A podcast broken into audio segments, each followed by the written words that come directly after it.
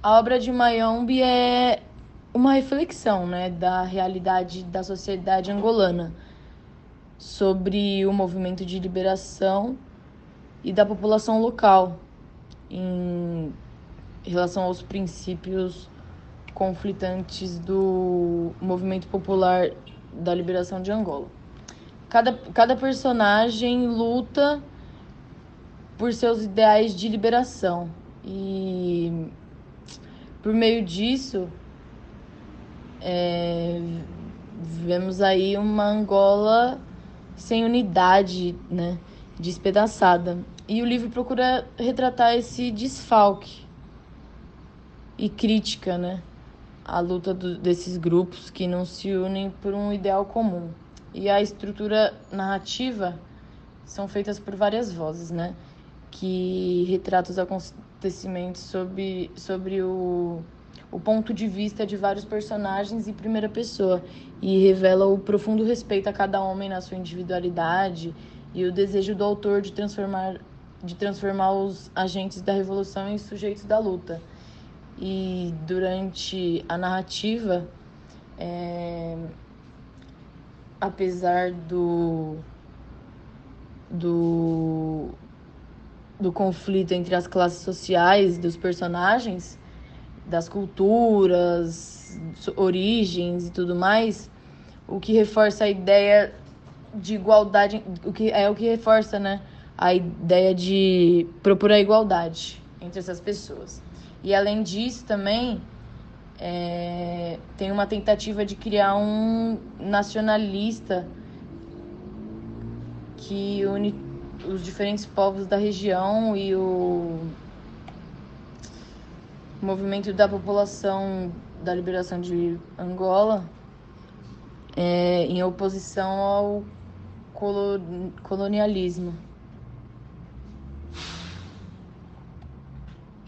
E também foi publicado em 1980, o Mayombe, e foi escrito durante uma participação de um escritor angolano, o Pepeleta, né, na Guerra de Liberação de Angola, na década de 90, de 70. E recompõe o cotidiano dos guerrilheiros, né, do Movimento Popular de Liberação de Angola, em luta contra as tropas portuguesas. É, é um romance que aborda as ações, os sentimentos e as reflexões do grupo. E as contradições também, os conflitos que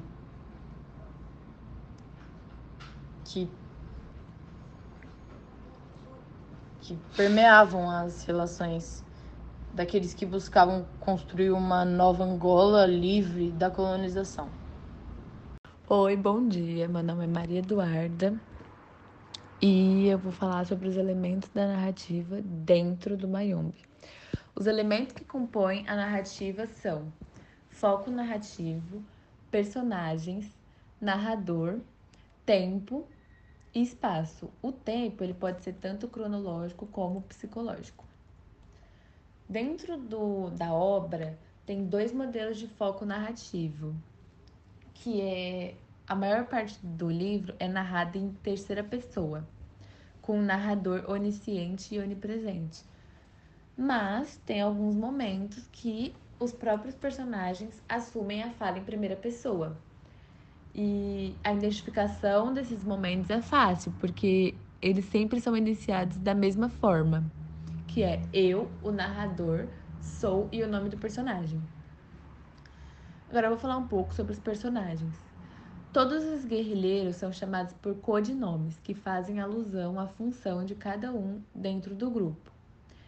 Os personagens, por exemplo, o Sem Medo, que é o comandante, comissário político, chefe de operações, teoria, que é o professor, lutamos, milagre, mundo novo, André e Ondina.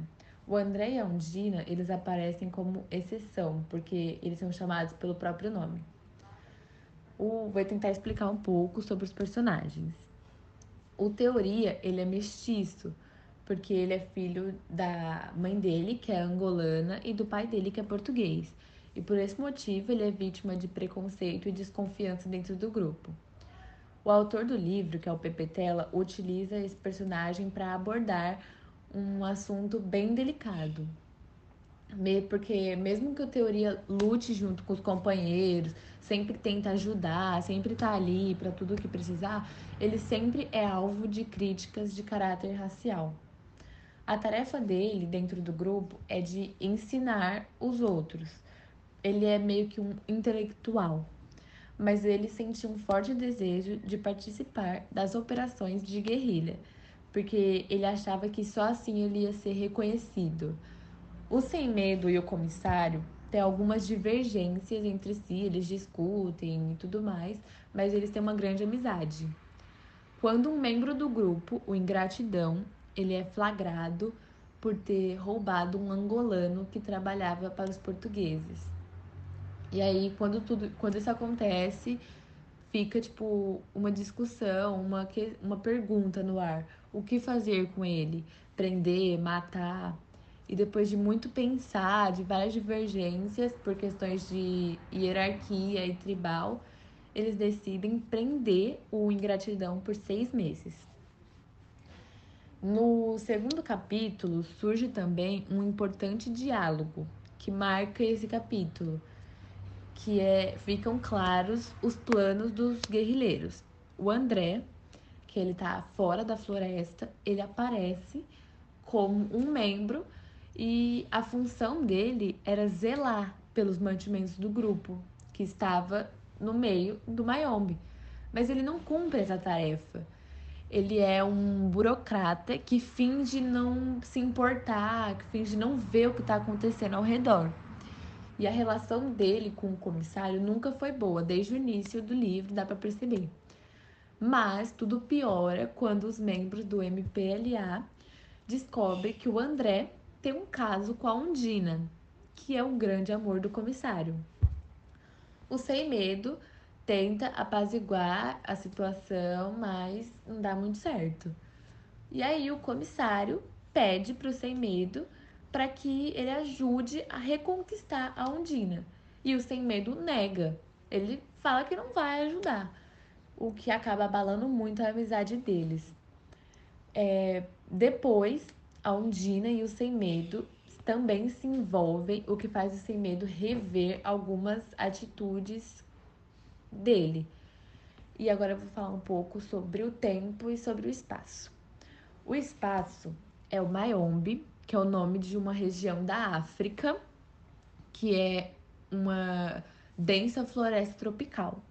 E o tempo é uma narrativa de tempo cronológico que analisa profundamente a organização dos comandantes do MPLA, lançando luz às dúvidas que também eram as do autor sobre as contradições, medos e convicções que impulsionavam os guerrilheiros em busca da liberdade.